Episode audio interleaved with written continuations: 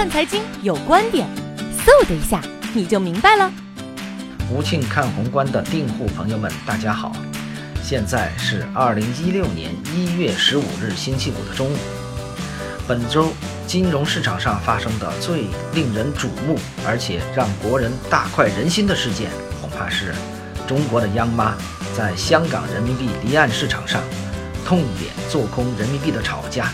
阿庆向大家解读一下，这些炒家留下了什么把柄，落到了央妈的手里，央妈又是怎么样痛扁了他们？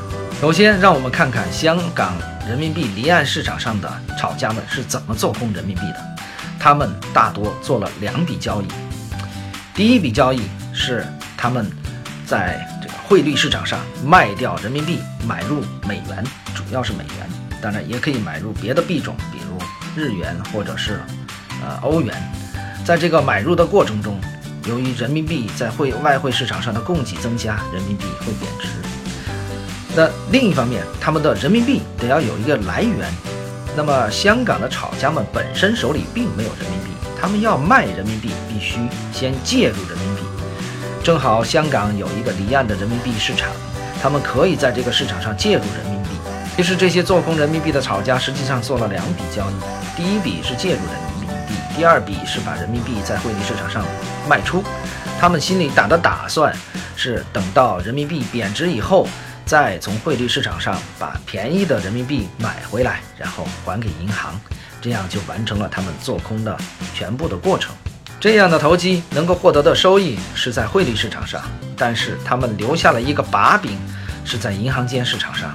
他们从银行间市场上拆借人民币，介入人民币，这就是他们的把柄所在。而正好这个把柄被我们的央妈抓到了手上。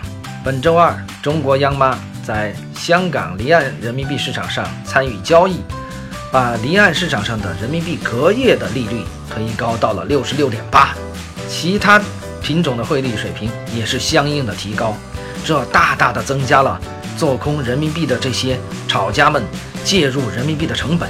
同时，央妈在汇率市场上也大幅买入人民币，推高了人民币的汇率水平，这样逼得那些炒家或者。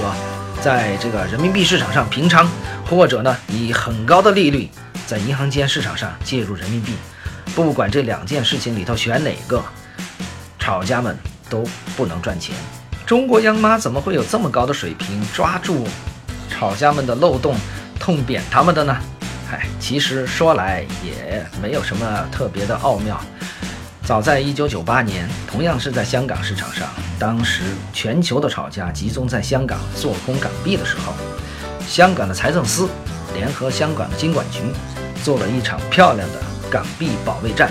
在这场战争中，香港政府运用的手段和今天央妈运用的手段是一样的。那次战役表面上看是香港政府、香港财政司、香港的金管局在对抗国际炒家。实际上也有我们大陆的资金和我们大陆的中资背景的企业参与其中，所以在那场战争中，我们不仅是不吃猪肉看猪跑，同时我们在那场战役当中也学到了经验。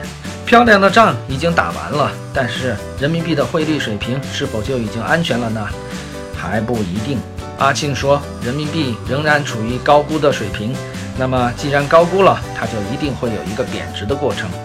央妈现在期望的是让这个贬值的过程缓慢的、平稳的进行，不要引起太大的波动，也不要影响人民币加入 SDR 的进程。央妈的这个愿望能不能实现？中间还有很多重要的环节，有许多环节我们留待着以后慢慢的分解。